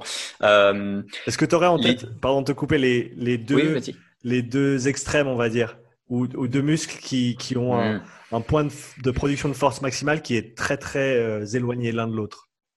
Non, pas, pas très éloigné, mais euh, mm. euh, pour une bonne partie des muscles, la plupart du temps, il semblerait que la production de force maximale soit légèrement, mais très légèrement en faveur des grandes longueurs musculaires. Mm. Donc ça veut dire que, en supposant, tu vois, au niveau de mon biceps, aller voir la vidéo à nouveau YouTube. Là, on est à 90 degrés d'angle de flexion, tu vois, au niveau du coude, et tac, légèrement ici tu vas légèrement un petit peu plus loin que les 90 degrés et je semble produire un tout petit peu plus de force. Sauf au niveau du ischio-jambier euh, qui a l'air de nous péter les bonbons parce que a priori, lui, il préfère légèrement les petites longueurs musculaires. Donc, ça dépend comment. En fait, si tu veux, c'est compliqué. Euh, c'est parce que ça dépend comment on étudie le muscle et euh, de quoi on se sert comme position de référence du muscle. C'est un peu, c'est un peu tout le problème. Mon ischio-jambier, euh, bah, d'ailleurs, c'est très rigolo euh, que, que, je parle d'ischio-jambier et, et qu'on parle de ce sujet-là parce que JB Morin, Jean-Benoît Morin, a fait une petite vidéo là sur Instagram. Euh, je l'ai vu juste avant que, qu'on en discute. Il modifie son allure de, de, de, de ah, de coccyx, entre guillemets, pas de mm. coccyx, mais de bassin, pardon. Mm. Il fait soit l'antéversion, soit la rétroversion. Et en fait, juste en faisant ça, il modifie la longueur musculaire au niveau de l'ischio-jambier. Et en fait, on se rend compte qu'on ne peut pas du tout aller euh, au, même euh, range of motion, donc euh, à la même amplitude de gestuelle. Et donc, en fait, ça dépend comment je l'étudie. Si demain, j'ai décidé d'étudier ton ischio-jambier allongé sur le ventre, comme quand tu fais un leg curl, c'est pas la même chose que de l'étudier sur un leg curl assis. Mmh. Le leg curl assis, j'ai une flexion de hanche. Et quand je fais la flexion de hanche, en réalité, je place déjà plus ou moins, même quasiment certain, mon ischio-jambier dans de grandes longueurs musculaires. Et donc, si demain je venais à évaluer l'ischio-jambier sur ces longueurs musculaires-là, ça ne me donnerait certainement pas les mêmes résultats que lorsque je l'évalue sur un leg curl classique. Et problème de la littérature jusqu'ici, en tout cas à ma connaissance, c'est que ça n'a pas été évalué en leg curl assis. Ça a toujours été évalué en leg curl classique, conventionnel, allongé. Donc en fait, je me sers d'une position de référence qui est la jambe la plus droite possible, ce qui ne semble pas être faux, mais c'est pas comme ça qu'on fait nos gestes sportifs, quoi. Donc, pour le moment, le problème avec, enfin, c'est pas un problème, c'est une limite avec les relations moment-angle telles qu'on les comprend à l'heure actuelle, c'est que non seulement on peut pas les tester sur tous les muscles, le grand pectoral et le grand dorsal, on n'a pas la moindre idée de à quoi elles ressemblent. Pas du tout. On peut pas les, en fait, on peut pas l'isoler. C'est un peu le problème, tu vois. C'est qu'on ne peut pas l'isoler d'un grand nombre de muscles parce que très souvent, ils sont engagés dans des mouvements polyarticulaires et pas nécessairement monoarticulaires. Donc, c'est problématique si j'ai envie de juste l'étudier lui tu vois. Et donc, on ne connaît pas tous les muscles. Le grand fessier, on ne sait pas non plus. Le deltoïde, on ne sait pas. Pourtant, pourtant, lui, on saurait faire du monoarticulaire, mais ce n'est pas le cas. En tout cas, presque monoarticulaire. Mais ce n'est pas le cas. Donc, on connaît le biceps, on connaît un tout petit peu le triceps, on connaît l'ischio-jambier, on connaît très bien le quadriceps. On connaît un petit peu les mollets, que ce soit sur la dorsiflexion ou sur la flexion plantaire, mais le reste des muscles, si j'ai une étude qui fait de, l'adducteur, mais sur une, un range of motion, une amplitude tellement ridicule que qu'on n'arrive même pas à tracer la relation complète. Donc c'est pas la peine de, de, sortir quoi que ce soit de, de cette étude. Mais pour résumer globalement, parce qu'on ne peut pas faire muscle par muscle, si on doit donner une tendance générale à la relation moment-angle, comme tu l'as cité, c'est une forme de cloche, avec aux extrêmes une production de force maximale qui est limitée, qui est moindre, et au centre de, la, de cette cloche une production de force maximale. Ça s'explique en partie parce que lorsque je fais varier l'angle autour d'une articulation, je fais aussi varier la longueur de mon muscle. Mmh. Et cette longueur musculaire est composée de sarcomères. Et ces sarcomères, en fonction de comment ils sont disposés l'un par rapport à l'autre, c'est-à-dire les, les, filaments d'actine et myosine l'un par rapport à l'autre, ils ne produisent pas la même force. On appelle ça des surfaces de recouvrement. Mais là, euh, sans schéma, je peux, je peux difficilement expliquer euh, ce qui est vraiment une surface phase de recouvrement, mais l'idée, c'est qu'il y a plus de ponts d'union d'actiniosine actifs qui sont engagés lorsque je suis à peu près au milieu de ma plage angulaire euh, sur, euh, sur, mon, sur mon schéma en forme de cloche. Voilà, c'est un petit peu ça l'idée. Je voulais revenir sur ton commentaire sur le, poste de JB, parce que je pense que c'est quelque chose qui est très important, position du mm. bassin. Et bah, l'effet en fait de la position de bassin, cage thoracique, donc vraiment ton, ton, ton tronc, tout le milieu en fait. Bah, en fait, on en parlait tout à l'heure, mais la posture en réalité, c'est un travail de posture, euh, en l'occurrence. Hmm. Et, et, l'influence que ça peut avoir sur, comme tu as dit, si tu es en antéversion, donc si en gros tu creuses le dos et puis tu, tu bombes le torse, pour faire très très simple, tu vas pré-stretcher ton, ton ischio. Et donc, ça. tu seras déjà plus. Moins d'amplitude. Voilà, tu auras moins d'amplitude. Euh, et donc, et, bah, c'est quelque chose que je retrouve euh, assez fréquemment avec mes clients aussi. C'est ah, mes ischios, ils sont, ils sont tendus, mes ischios, ils sont tendus. Euh, mais peut-être qu'en fait, c'est ta position initiale qui fait qu'ils sont tout le temps tendus. Ils sont, ils sont tout le temps comme ça, mais c'est pas la faute de mm. l'ischio. On, on, en revient à, à l'idée que c'est un, système de système et on peut pas simplement isoler et dire voilà, c'est l'ischio qui est, qui est, qui est trop tendu c'est qu'en en fait, on a, on a une structure, on a la structure osseuse en fait qui est le, la, base de, la base sur laquelle repose tout notre euh, système musculaire. Euh, c'est vraiment la, la, fondation, si on veut. Et donc, euh, d'où le, le, le, le, je vais dire le, the saying, on va le faire comme ça en, en anglais, comme ça je me, je ne connais pas le mot en français, donc on va y aller comme ça. ça marche. La structure, euh, en, gros, détermine la fonction du muscle ou sa capacité à fonctionner dans le euh, sens où hmm. la position de, l'os en lui-même euh, va, va hmm. en grande partie influencer la façon dont, fonctionne le muscle. Oui, en grande partie, ouais. Bah là, en l'occurrence, ce que démontre JB Morin dans, dans, son, dans son post Instagram, c'est que bah, il est en train d'influencer sur la longueur. En réalité, il est en train d'influencer euh, sur l'angle et l'angle est en lien avec la longueur, et donc il y a très probablement une variation de longueur de mon ischio-jambier lorsqu'il réalise soit l'antéversion, soit la rétroversion de mmh. bassin. Et dans cette mesure, effectivement, si tu venais à courir en antéversion, tu limites ton amplitude gestuelle, et si tu limites ton amplitude gestuelle, bah, là c'est Newton, tu vois, il faut pas aller chercher très loin, mais t'es moins efficace, quoi. Je veux dire, ça n'a rien de, ça n'a rien de magique. Il est préférable, a priori, de courir plutôt en rétroversion et pas spécialement en antéversion. Donc, si demain tu as un client qui est très courbé au niveau lombaire, il y a probablement ça à corriger avant de absolument vouloir le faire courir dans tous les sens. Mm. Comme on l'a fait avant avec les, deux sujets précédents, si tu devais conclure euh, le, sujet de la, relation mécanique musculaire ou des relations de la mécanique mm. musculaire euh, de manière, euh, on va dire, pratique et applicable au, terrain. Qu'est-ce que, tu mentionnerais En fait, ça n'a pas de... Ça pas d'application pratique au sens strict du terme, donc je vais essayer de parler d'une application pratique qui est prétendue dans le milieu plutôt du bodybuilding et de la, des gains d'hypertrophie et de force. Il y a un monsieur qui s'appelle Doug Brignol aux, États-Unis qui a créé, qui a monté un livre qui s'appelle The Physics of Fitness et qui propose l'idée de se servir de cette relation moment-angle pour gagner plus de muscles. Parce que selon lui, ça répartirait mieux la tension tout au long du muscle. Donc il fait en sorte d'essayer de trouver des exercices qui, au fur et à mesure que les membres bougent, correspondent, la force produite corresponde à cette relation moment-angle.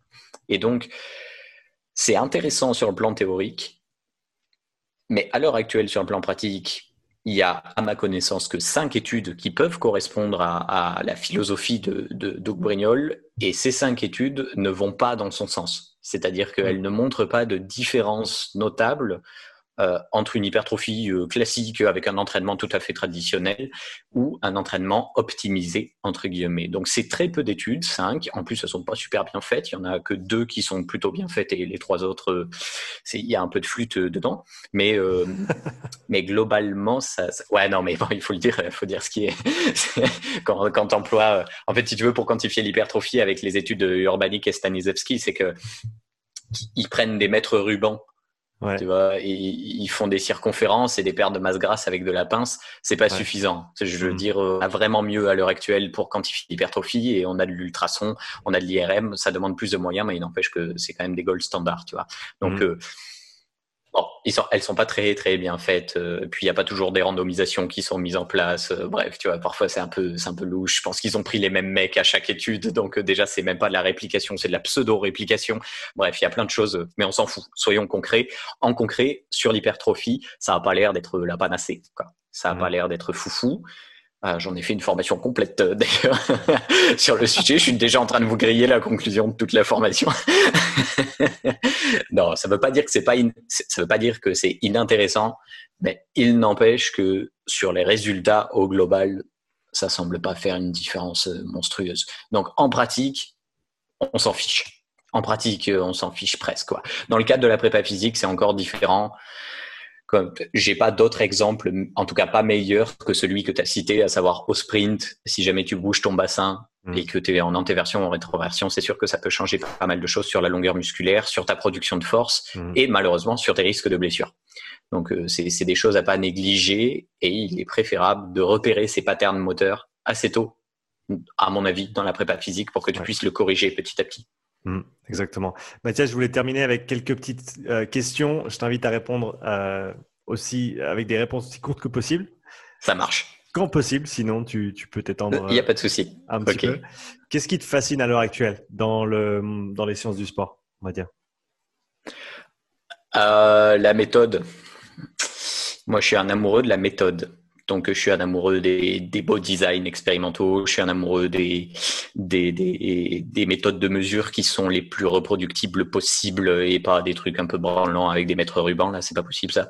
Euh, tu vois, donc, euh, non, je suis amoureux de la méthode. Euh, généralement, je, ce que j'aime, c'est évaluer la qualité d'une étude.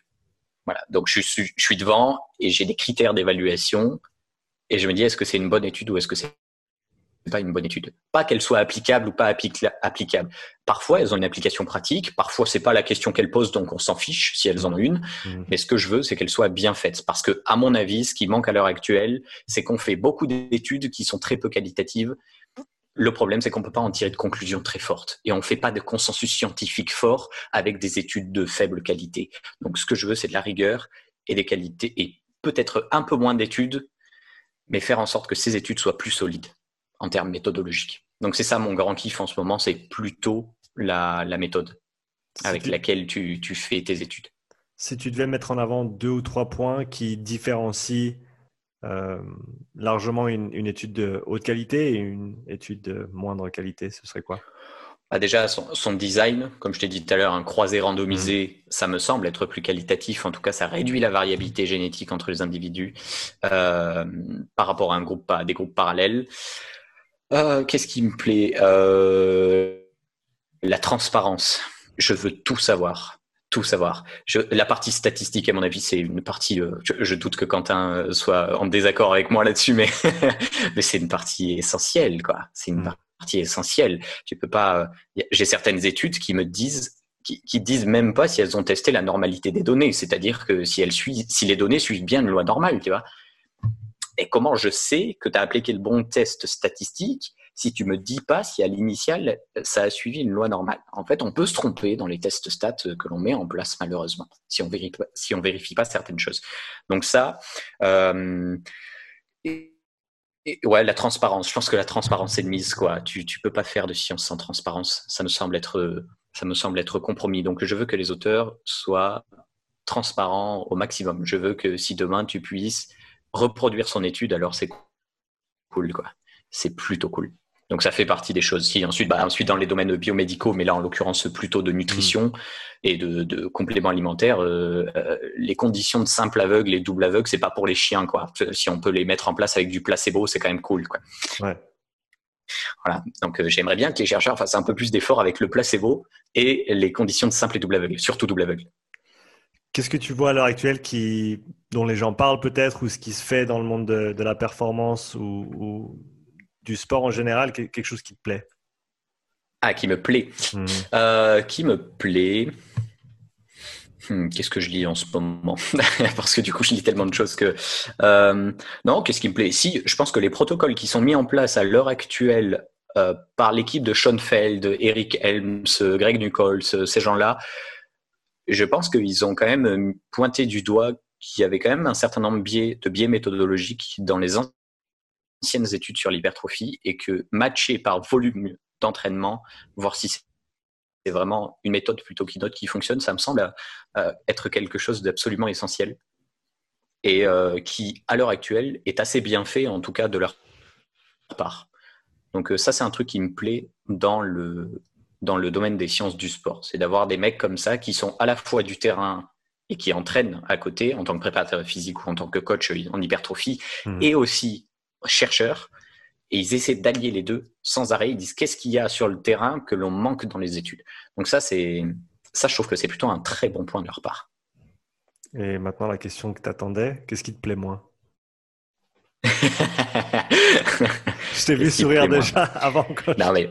tu commençais à parler. Je savais, je savais que c'est là que tu voulais aller. Allez, vas-y. Non, non, c'est pas. En plus, c'est pas du tout un reproche. Euh, il y a beaucoup, il y a beaucoup de gens qui parlent de de posture, de lien avec les yeux, par exemple. Tu vois sur euh, ta posture et sur la performance, sur ce genre de choses. En ce moment, ça se ça fleurit et je vois sur Instagram, mais ailleurs également, que beaucoup de gens proposent des méthodes du type euh, je fais bouger mes yeux et ma tête et tu as vu je suis plus souple ensuite tu vois quand je fais le test tu vois j'ai souvent ça en tête. Et quand je vois ça en tant que en tant que amoureux de la rigueur scientifique et de la méthode avec laquelle on évalue certains processus j'ai mon bullshitomètre qui s'amuse euh, à, à, vraiment à, à signer enfin vraiment fort à sonner pardon vraiment fort non pas que le processus qui est mis en dessous soit faux, ça je n'en sais rien parce qu'à l'heure actuelle c'est pas spécialement étudié en hmm. fait en réalité, en tout cas pas directement en performance sportive. C'est beaucoup de théories, des mécanismes sous-jacents, de, des choses que l'on spécule. J'ai rien la spéculation, loin de là. Encore faut-il la tester. Et de ce que je vois sur les réseaux sociaux, c'est très, très, très mal testé. C'est pas comme ça qu'on fait, quoi. Cela, il y a beaucoup trop de variabilité dans, dans tout ce qu'on fait. Il n'y a pas de standardisation, il n'y a pas de groupe contrôle. Autrement dit, on ne sait pas. Et malheureusement, ce que je vois, c'est pas le on ne sait pas. C'est je sais et basta. Tu vois, c'est je sais, mon expérience de terrain me l'a dit, donc c'est bon, c'est mort, j'ai la vérité, arrête de me bousculer dans mes habitudes, tu vois. Ça, mmh. ça me dérange beaucoup. Donc avec un copain, on a, on, a envie de tester ça. On a envie de mettre une étude en, croisée randomisée avec euh, une dizaine d'individus, mais essayer de voir en sorte si chez un individu-là, il y a quelque chose. S'il y a vraiment quelque chose, c'est trop bien. Ça veut dire qu'on a un nouveau paradigme de la performance qui nous permet d'expliquer un certain nombre de choses et que l'on va pouvoir tester au fur et à mesure pour voir si on peut changer nos habitudes dans la préparation physique et la manière dont on a débordé, d'aborder pardon la préparation physique. Donc ça c'est cool. Mais tant que c'est pas testé, à titre personnel, je mettrai un, un haut là à tout cet engouement que je vois euh, fleurir sur les réseaux sociaux à l'heure actuelle, avec une méthode plus rigoureuse pour l'évaluer tout du moins. Si on pense au, contexte de la conversation d'aujourd'hui, euh, si tu avais un ou deux livres à recommander Oula, bah, tu vois, j'ai fait des achats de livres aujourd'hui. Euh, Qu'est-ce que tu as acheté aujourd'hui? Qu'est-ce que j'ai acheté aujourd'hui? J'ai acheté, alors c'est essentiellement de la philosophie. Euh, j'ai acheté euh, ça, Curiosité philosophique, de Thibaut Giraud, qui a la chaîne YouTube Monsieur Phi. Donc je vous invite à aller voir, c'est sur la philosophie en général. Qu'est-ce que j'ai acheté? Ben merde, ils sont où mes bouquins là? Si, j'ai acheté Bertrand Russell, qui est un pareil un philosophe anglais euh, du XXe siècle euh, qui traite essentiellement de science mais également de société. En ce moment, je suis beaucoup sur la politique et sur mmh. euh, la société en général. Donc je lis beaucoup d'auteurs qui sont anarchistes, je lis beaucoup d'auteurs qui sont plutôt libéraux entre guillemets libéraux de libertaires pardon. Donc voilà, ça c'est pourquoi ne pas croire de Jacques Pauvresse. Et j'en ai d'autres, je sais même pas où ils sont, si toujours Bertrand Russell avec l'essai sceptique. Ouais. Et le dernier que j'avais acheté, je crois que c'est un petit livre qui doit être par là-bas et que j'arrive pas à retrouver. C'est pas grave. De toute façon, il y en a dans tous les sens dans cette bibliothèque. Euh, donc ouais, j'ai acheté ça. Essentiellement, c'est plutôt des ouvrages de, de philosophie. Si j'ai acheté Noam Chomsky, ça y est, je m'en souviens. Euh, Noam Chomsky, Danger d'extinction. Donc là, c'est vraiment des, des, des, bouquins de politique. Euh, des bouquins de politique. Euh, mais pour être un petit peu plus adéquat avec le sujet duquel, euh, desquels, les sujets desquels on a parlé euh, tout le long de ce podcast, j'aurais tendance, j'aurais tendance à conseiller très largement sur la notion de biomécanique musculaire, celui-ci qui est biomécanique, élément de mécanique musculaire de, de Goubel et euh, Lensel Corbeil, là pour le coup, c'est probablement la référence française sur les relations moment-angle et sur la relation euh, euh, moment-vitesse angulaire, en tout cas tel qu'on le comprend in vitro avec les mécanismes sous-jacents. Donc ça, c'est la première chose que j'aurais tendance à conseiller.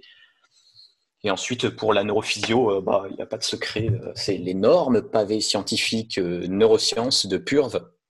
donc là, c'est la dernière édition, mais c'est un gros, c'est vraiment un gros gros paquet affreusement cher.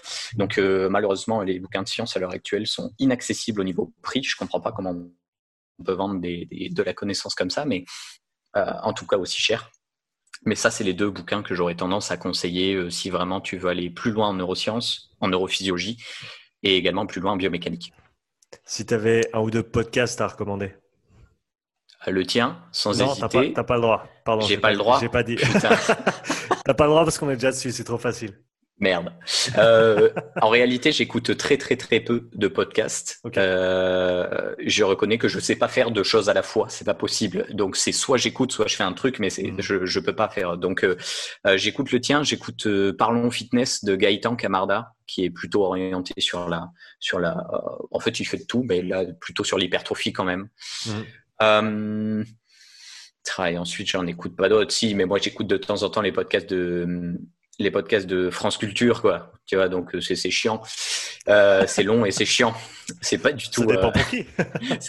ça, dépend pour qui, mais souvent c'est assez long quand même. Non, j'ai pas d'autres podcasts. Euh, mis à part le tien et parlons fitness, j'ai pas d'autres podcasts parce qu'en réalité, j'en écoute pas. Si, maintenant que j'y pense, il y a Meta, Meta Choc. Meta Choc, c'est un podcast d'esprit critique.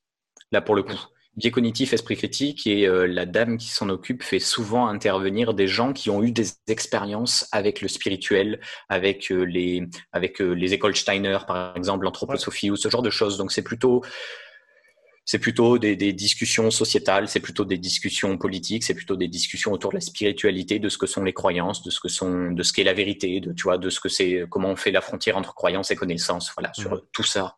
Euh, et sur le baratin pseudo, euh, pseudo scientifique que l'on observe parfois malheureusement. Mais euh, voilà, ce genre de choses. Donc méta, méta choc pardon, et parlons fitness. Voilà. Si tu avais un ou deux coachs que les gens doivent suivre, à ton avis, qui soit produisent du bon contenu, soit si, si, on étend, peut-être on, on, sort de la catégorie de coach, de, de gens qui produisent du contenu de qualité que tu suis à l'heure actuelle. Ouais, bah, tu l'as recommandé plusieurs fois euh, parce que les, les gens l'ont recommandé, mais Evan Bacon, euh, il me semble qu'aujourd'hui, euh, c'est quand même un mec qui sait de quoi il parle, euh, ou en tout cas qui propose un contenu, euh, à mon avis, de qualité, qui peut être sourcé et qui propose vraiment des clés pratiques. Donc, il me semble que c'est un mec à suivre. Mmh qui je suis. Ensuite, euh, je, je, suis pas mal de mecs plutôt en nutrition, euh, donc euh, j'ai tendance à recommander très largement parce que il a changé de point de vue en cours de route, mais il n'empêche que, à mon avis, c'est pour le mieux. Euh, Vassilis Iliopoulos. Il est peut-être un peu virulent sur ses mots parfois, un petit peu taquin, mais il n'empêche que quand il parle d'épidémiologie, il en parle de manière très juste. Donc, euh, il me semble que c'est un mec à écouter, mmh. en tout cas pour ce pour ce domaine-là dans lequel je pense qu'il est très fort. Euh, qui sait que j'ai d'autres? Euh, Martin McDonald qui a euh, MNU, c'est euh, Mac Nutrition Uni. il me semble que toute la team bayésienne, c'est à, à, suivre également parce que déjà ils sont très sympas et en plus de ça, ils proposent un contenu evidence-based avec des nuances pratiques. Ils n'hésitent pas du tout à remettre en question les données. Il me semble, en tout cas des conversations que j'ai pu avoir avec eux. Ils n'hésitent pas à remettre en question les données scientifiques pour parfois laisser parler le terrain et inversement. Donc je trouve qu'ils sont plus modérés que ce que certains affirment. Euh, et ensuite, euh, qui c'est qu'on a d'autres? Bah, Tu l'as fait intervenir, mais il me semble que sur, la, sur les notions hormonales féminines, euh, Barbara est, quelqu'un de, de, En plus d'être adorable, elle est compétente. Elle est compétente sur, un, sur ce domaine. Donc voilà, c'est un petit peu les gens que j'ai tendance à conseiller la plupart du temps pour ceux qui s'y intéressent. Quoi. Mathias, où est-ce qu'on peut te retrouver sur les réseaux? Euh, Instagram, euh, bah, exclusivement en fait. Instagram, Instagram. Si vous êtes gentil, je vais bien vous filer mon numéro WhatsApp, mais euh... mais sinon Instagram. Et, voilà. Donc sur Instagram, c'est là que je poste la majorité de mon activité avec de l'esprit critique, des sciences du sport. C'est essentiellement ça que je fais. Voilà. Un grand merci à toi d'être intervenu aujourd'hui. Merci d'être venu sur le podcast. Je veux dire un grand merci aussi à tous ceux ceux et celles qui écoutent mm. et qui regardent ou qui regardent cet épisode ou les deux. Du coup, si vous avez commencé avec l'audio et qu'ensuite vous voulez voir les biceps de Mathias, bah, vous êtes allé voir la vidéo sur YouTube. je suis en pull, vous faites pas voir, je suis en pull. fallait pas dire, fallait pas dire. mais, Sean, mais Sean est tout nu par contre, donc ça c'est bon. Comme ça, tu es sûr que personne va voir la vidéo. Donc, oublie Mathias sur son Instagram, euh, lien dans la description. Et pour terminer, je veux dire merci à notre sponsor pour cet épisode. Tu peux aller sur strengthcoachnetwork.com slash upside pour bénéficier de 50% de rabais sur ton premier mois d'abonnement. À bientôt pour un nouvel épisode. Allez, ciao.